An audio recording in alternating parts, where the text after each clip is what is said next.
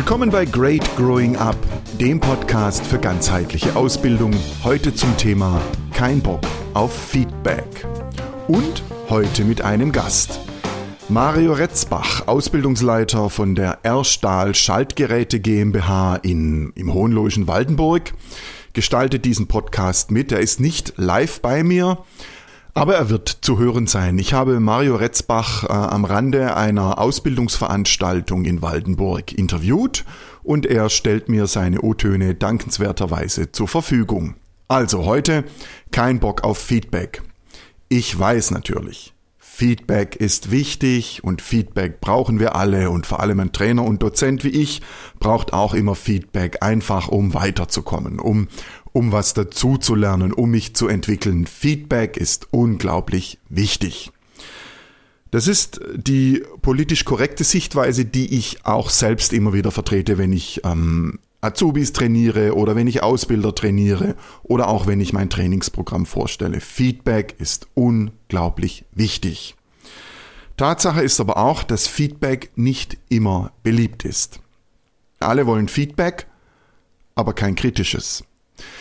Zumindest bei mir ist es so, dass je nach Stimmungslage bin ich tatsächlich fähig, willensunfähig, mir auch kritisches Feedback anzuhören, weil ich ja weiß, nur in kritischem Feedback ist tatsächlich auch ähm, Wachstumspotenzial für mich gegeben, weil wenn ich erfahre, was ich nicht so toll gemacht habe, was nicht so toll angekommen ist, dann kann ich, vor allem wenn das Feedback auch konstruktiv geäußert ist, kann ich was draus lernen, mich entwickeln, mich verbessern wachsen. Jetzt stehe ich ja für Wachstum, vor allem auch mit meinem Trainingsprogramm Great Growing Up und ich äh, habe mich auch der Entwicklung von Menschen verpflichtet, auch meiner eigenen übrigens. Und doch ist es so, dass ich immer wieder feststelle, kritisches Feedback anzunehmen ist tagesformabhängig. Es fällt mir hin und wieder schwer, auch mir. Und ich stelle oft fest, dass es äh, gerade in Trainings mit Auszubildenden, Klammer, aber auch mit Ausbildern, immer wieder Situationen gibt, wo sich die Leute schwer tun, kritisches Feedback anzunehmen. Da hilft es auch nichts, wenn ich äh, klarstelle, hey, das ist doch wertvoll, das bringt dich doch weiter. Fakt ist, kritisches Feedback kratzt am Ego. Was bitteschön ist denn das Ego? Ich definiere Ego so. Ego ist die Idee, die ich von mir habe. Das ist nicht notwendigerweise das, was ich wirklich bin und schon gar nicht das, wie ich nach außen auf andere Menschen wirke. Es ist die Idee, wie ich von mir habe. Ich glaube, jeder Mensch hat so eine Idee, so eine Idealvorstellung von sich selbst. Ideal muss nicht immer positiv sein. Ideal kann auch überkritisch sein. Manche Menschen betrachten sich deutlich kritischer als notwendig. Idealvorstellung heißt mein persönliches Ideal mit allen Ecken und Kanten. Und wenn diese Vorstellung angekratzt wird, wenn es ähm, Kratzer am Ego-Lack gibt, weil jemand sagt, ähm, wow, das war jetzt nicht so toll, das äh, könnte noch verbesserungswürdig sein, dann reagiert Ego in der Regel, indem es sich schützt. Wenn ich Auszubildende trainiere, kann das durchaus so sein, wie äh, im Beispiel bei einem Training unlängst hier für eine Firma in der Region, für die Auszubildenden von dieser Firma. Also da haben wir zum Beispiel einen Azubi, einen klassischen Mützenträger. Witzigerweise der einzige, der zusätzlich zu seiner Arbeitskleidung immer eine Baseballcap trägt. Ähm, ich gebe ihm Rückmeldung in der in dem Training und sage, ähm, hey Jan, der Name ist erfunden, deine Mütze ähm, macht mir Schwierigkeiten, weil sie beschattet dein Gesicht und ich kann deine Mimik nicht erkennen. Ich kann manchmal, wenn ich gegen die Sonne schauen muss, noch nicht mal sehen, ob du gerade sprichst oder ob es dein Nachbar war. Seine Rückmeldung ist, ja, aber ich trage die Mütze, weil ich äh, mit meinem Haarstyling nicht zufrieden bin. Das ist nicht ideal. Jetzt kann das durchaus sein, dass es ähm, Jans wirklicher Grund ist, die Mütze nicht abzunehmen, aber Fakt ist, er macht etwas, was viele Menschen tun, wenn sie kritisches Feedback bekommen. Er reagiert ablehnend, er nimmt das Feedback nicht an. Feedback annehmen bedeutet für mich nicht zwingend, dass er sich sofort die Mütze vom Kopf reißen muss, nur weil ich Schwierigkeiten damit habe. Feedback annehmen wäre, wenn er einfach sagt, oh, habe ich nicht gewusst, danke für die Rückmeldung. Stattdessen aber macht Jan etwas, was Menschen oft tun, wenn sie mit kritischem Feedback konfrontiert werden. Er erklärt sich. Der Fachbegriff, den ich gerne dafür benutze, ist, er rechtfertigt, warum er seine Mütze trägt. Und wegen mir darf er seine Mütze tragen. Ich würde mir als Trainer nur wünschen, dass er sich auch anhört, wie diese Mütze wirkt. Und zwar auf andere. Unabhängig davon, was er ausdrücken will, unabhängig davon, was er meint, weshalb er diese Mütze trägt. Auf Feedback, auf kritisches Feedback, das wir bekommen, mit einer Erklärung zu reagieren, ist eine der elegantesten Methoden, Feedback oder die Annahme von Feedback zu verweigern. Nochmal, es geht nicht darum, dass Jan sich die Mütze abnimmt. Es geht darum, dass er sich anhört und für möglich hält, dass das, was er von außen als Rückmeldung bekommt, tatsächlich wahr ist. Es kann ganz schön anstrengend sein, mit Menschen umzugehen, die ähm, Feedback verweigern, indem sie sich erklären oder indem sie es weniger elegant abstreiten. Nein, das stimmt nicht, das ist nicht so. Und äh, nicht selten werde ich dann irgendwann auch mal ärgerlich. Und ich kann mir gut vorstellen, dass Ausbilder in äh, Unternehmen irgendwann auch ärgerlich werden, wenn Azubis oder andere Ausbilder, einfach Menschen, mit denen sie zu tun haben, Feedback partout nicht annehmen wollen. Es ist normal, es ist natürlich, dass wir darauf mit Ärger reagieren. Die R Stahl Schaltgeräte GmbH in Waldenburg ist witzigerweise ein Spezialist, ein Marktführer in Sachen Explosionsschutz. Mario Retzbach, der Ausbildungsleiter von R Stahl Schaltgeräte GmbH, hat eine ähm, Erklärung dafür, wie die Ausbilder bei Stahl dafür sorgen, dass sie eben nicht so schnell explodieren, wenn ihre Azubis kein Feedback annehmen. Ähm, die Methode ist, sie stellen erstmal klar, was sie von ihren Azubis erwarten. Was sie brauchen, ist einfach, sie müssen Lust haben, ja, in einem Unternehmen, in so einem tollen Unternehmen wie wir sind, einfach mitzuarbeiten, am Erfolg teilzuhaben. Das Unternehmen wünscht sich also Azubis, die Lust haben, am Erfolg teilzuhaben. Das ist eine sehr elementare Positionsbestimmung und ein Anforderungsprofil, das mir sehr gefällt. Warum? Weil es etwas aufnimmt, das eigentlich natürlich ist. Eigentlich mag ich das Wort eigentlich nicht, aber ich habe es hier ganz bewusst verwendet. Es ist eigentlich natürlich, dass junge Menschen einen Beitrag leisten wollen. Wer ähm, kleine Kinder hat, wer mit Kleinkindern zu tun hat, sieht das. Sie wollen mitmachen, sie wollen mithelfen und sie lernen, indem sie kopieren. Für kleine Kinder ist das ganz natürlich und ich kenne eine ganze Menge Ausbilder, die sich wünschen würden, dass ältere junge Menschen, also Azubis, diese Haltung ebenfalls zeigen würden. Tun sie aber oft nicht. Warum nicht? Warum verlieren so viele Menschen den natürlichen Antrieb, einen Beitrag leisten zu wollen? Ich glaube, dass das viel mit unserer Fehlerkultur oder besser gesagt mit unserer Nicht-Fehlerkultur zu tun hat. Ähm, wenn ich mich an meine Schulzeit erinnere, es war nicht wirklich ähm, von Vorteil, einen Fehler zu machen, etwas falsch zu machen. Und es war auch nicht wirklich von Vorteil, ähm, eine Frage zu stellen in der Art von, Entschuldigung, ich habe das nicht verstanden. Also wenn schon nicht der Lehrer äh, negativ reagiert hat auf so eine Frage, dann waren es zumindest manche Klassenkameraden. Das Eingeständnis, ich kann etwas noch nicht, ich möchte es nochmal erklärt oder gezeigt bekommen, wird in der Regel nicht mit Beifall beantwortet, um es mal so zu formulieren. Das ist sehr schade, denn kleine Kinder, Kinder, Jugendliche und auch Azubis können nicht alles können. Wir erwarten von ihnen, dass sie lernen. Folglich sollten wir auch von ihnen erwarten, dass sie Fehler machen. Denn sie werden es nicht lernen, ohne Fehler zu machen. Kein, kein Kleinkind lernt laufen, ohne auf seinen Hintern zu fallen. Es gibt sogar eine Statistik, wie oft Kinder auf ihren Hintern fallen. Ich habe keine Ahnung. Ich schätze, unter einige hundert Mal wird da nichts abgehen. Niemand lernt, ohne Fehler zu machen. Die Art und Weise, wie die Menschen um mich herum auf meine Fehler reagieren, hat maßgeblichen Einfluss darauf, ob ich diesen Antrieb, einen Beitrag zu leisten, beibehalte oder ob er verkümmert. Die traurige Wahrheit ist, dass bei vielen jungen Menschen dieser Antrieb verkümmert ist. Ich betone bei vielen, ich mache die Erfahrung, dass es immer wieder erfreuliche Ausnahmen gibt und das ist gut so. Mario Retzbach hat gesagt, ähm, Stahl, das Unternehmen, in dem er arbeitet, wünscht sich, dass Azubis am Erfolg teilhaben wollen. Ich glaube, dass das jungen Menschen relativ leicht fällt, solange sie den Erfolg selbst auch erleben, solange sie erfolgreich sind mit dem, was sie tun. Schwierig und ein wenig komplizierter wird's dann, wenn die Azubis keinen Erfolg haben. Sprich, wenn, wenn ein junger Mensch hm, einen Fehler macht bei der Arbeit, die er zu erledigen hatte. Dann muss er damit rechnen, dass er von seinem Ausbilder Rückmeldung bekommt. Und ich halte das auch für sehr wichtig. Schließlich soll der junge Mann oder die junge Frau ja lernen, wie er oder sie es künftig besser machen kann.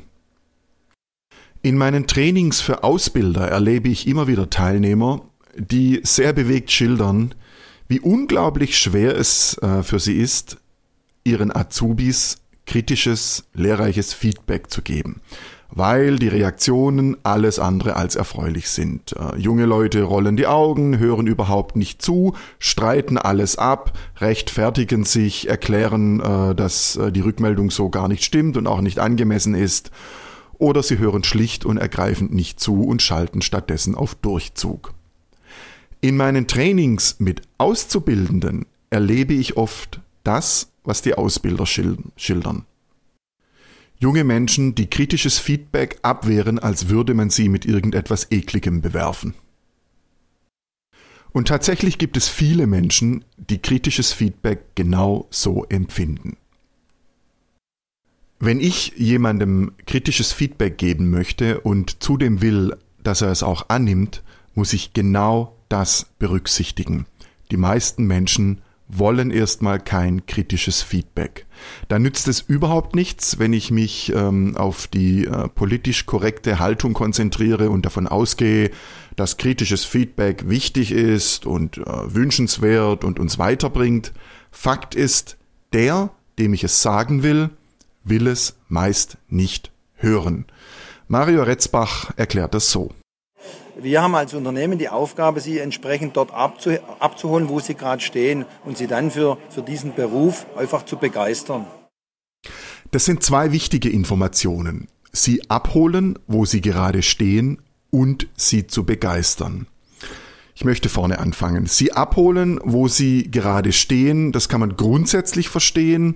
Was kann mein Azubi? Wie alt ist er? Was hat er gelernt? Wo steht er gerade in seiner beruflichen Ausbildung? Und man kann es auf den Moment bezogen verstehen. Und ich glaube, gerade das fällt oft unter den Tisch. Wenn ich jemandem kritisches Feedback geben will, genügt es nicht, wenn ich mir vorher Gedanken drüber mache, wo steht denn der Jan gerade, was hat er gelernt, was kann er, was kann er nicht, ähm, wo ist denn der gerade. Schauen, wo er gerade steht, beginnt im Moment. Also, ich erlebe oft Menschen, Ausbilder, die ihren Azubis kritisches Feedback geben wollen und das im Prinzip über den Tisch hinweg hinüberrufen. Du hör mal, Jan, also so funktioniert das nicht, so kannst du das nicht machen. Ähm, das geht meistens schief. Warum geht es schief? Weil Regel Nummer eins nicht befolgt wird. Regel Nummer eins heißt, tritt erstmal in Beziehung mit dem Menschen, dem du etwas Heikles sagen möchtest. Was bedeutet das konkret? Wenn ich jemandem kritisches Feedback geben möchte und ihm das zwischen Tür und Angel zurufe oder über zwei Tische hinweg, möglichst noch vor Publikum, kann ich mir schon sicher sein, dass das schiefgehen wird. Die Kratzer im Ego sind umso tiefer, je ungeschickter ich mich anstelle. Und je mehr Publikum dabei ist und äh, das mithört, wenn ich Jan kritisches Feedback gebe, desto eher wird Jan das so empfinden, dass er sein Gesicht verliert. Und junge Menschen heute legen sehr viel Wert darauf, dass sie ihr Gesicht nicht verlieren, was im Grunde nicht viel anderes bedeutet, ähm, dass sie gerne gut dastehen möchten, ohne Kratzer im Ego-Lack.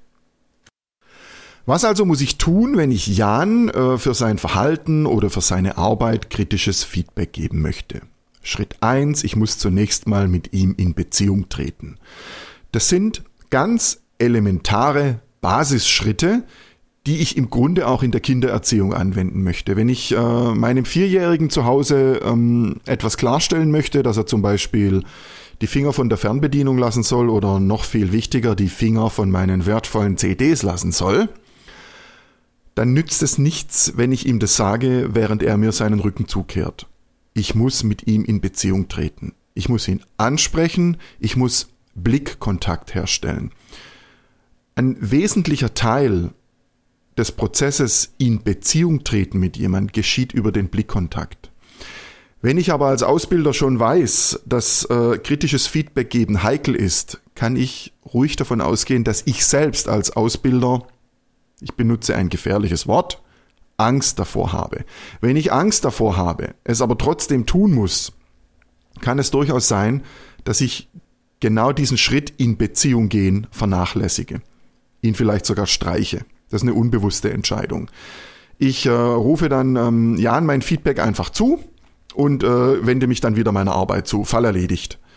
Dann habe ich zwar Feedback gegeben, aber ich äh, kann fast sicher davon ausgehen, dass es bei Jan nicht wirklich angekommen ist, geschweige denn, dass er überhaupt nur dran denkt, es umzusetzen. Also, was muss ich tun? Ich muss mit Jan in Beziehung treten, ihn ansprechen, Blickkontakt herstellen und erstmal seine Ohren öffnen, seine Aufmerksamkeit erlangen. Möglicherweise muss ich sogar drum bitten. Hey Jan, hast du mal kurz zwei Minuten für mich? Ich würde gern mit dir über etwas reden. Ich brauche seine Bereitschaft, mir zuzuhören. Dafür muss er sich entscheiden. Ich kann nicht davon ausgehen, dass Jan permanent auf Empfang ist und nur darauf wartet, dass ich ihm kritisches Feedback gebe. So wird es nicht sein. Wenn ich aber Jan darum bitte, sich kurz Zeit zu nehmen und mir seine Aufmerksamkeit zu schenken, gebe ich ihm die Gelegenheit, sich bewusst dafür zu entscheiden. Damit habe ich ihn schon ein Stück weit im Boot. Meine Erfahrung ist, wenn ich auf das Beziehung herstellen verzichte, kann ich mein kritisches Feedback im Grunde für mich behalten. Regel Nummer zwei, achten Sie auf das richtige Mischverhältnis. Menschen fällt es grundsätzlich leichter, kritisches Feedback anzunehmen, wenn sie wissen, dass sie für gute Leistungen auch Wertschätzung, Anerkennung, manche nennen es auch Lob, erfahren. Menschen stehen auf Anerkennung. Sie sorgt für den Hochglanz im Ego-Lack. Es kann auch hilfreich sein, dem kritischen Teil Ihres Feedbacks erstmal einen positiven, einen anerkennenden Part voranzustellen. So öffnen Sie die Ohren Ihres Gegenübers, Ihres Azubis dafür, dass er sich etwas sagen lässt.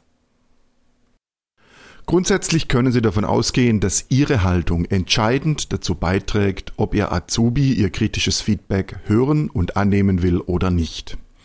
Wenn Sie ihm oberlehrerhaft begegnen oder vorwurfsvoll oder permanent angreifend, wird er das tun, was Menschen in solchen Situationen immer tun, er wird auf Widerstand umschalten. Wenn er Sie als wohlwollenden Begleiter erfährt, kann es durchaus sein, dass sie sich gar nicht viel Mühe geben müssen und er nimmt ihr kritisches Feedback an. Vor allem dann, wenn er sie als Vorbild darin erlebt.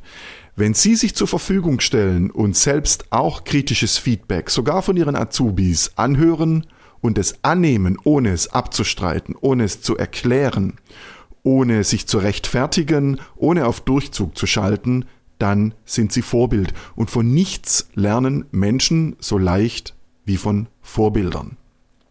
Übrigens, ein Feedback annehmen bedeutet nicht, es gleich für die unumstößliche Wahrheit zu halten. Ein Feedback annehmen bedeutet, die Sichtweise des anderen zu akzeptieren und davon auszugehen, dass etwas Lehrreiches in der Rückmeldung für mich drinsteckt. Ich unterschreibe nicht, dass mein Gegenüber mit seinem kritischen Feedback die nackte lautere Wahrheit spricht oder sieht. Die dritte und letzte Regel in dieser Episode lautet, gehen Sie davon aus, dass junge Menschen nicht automatisch erwachsen werden.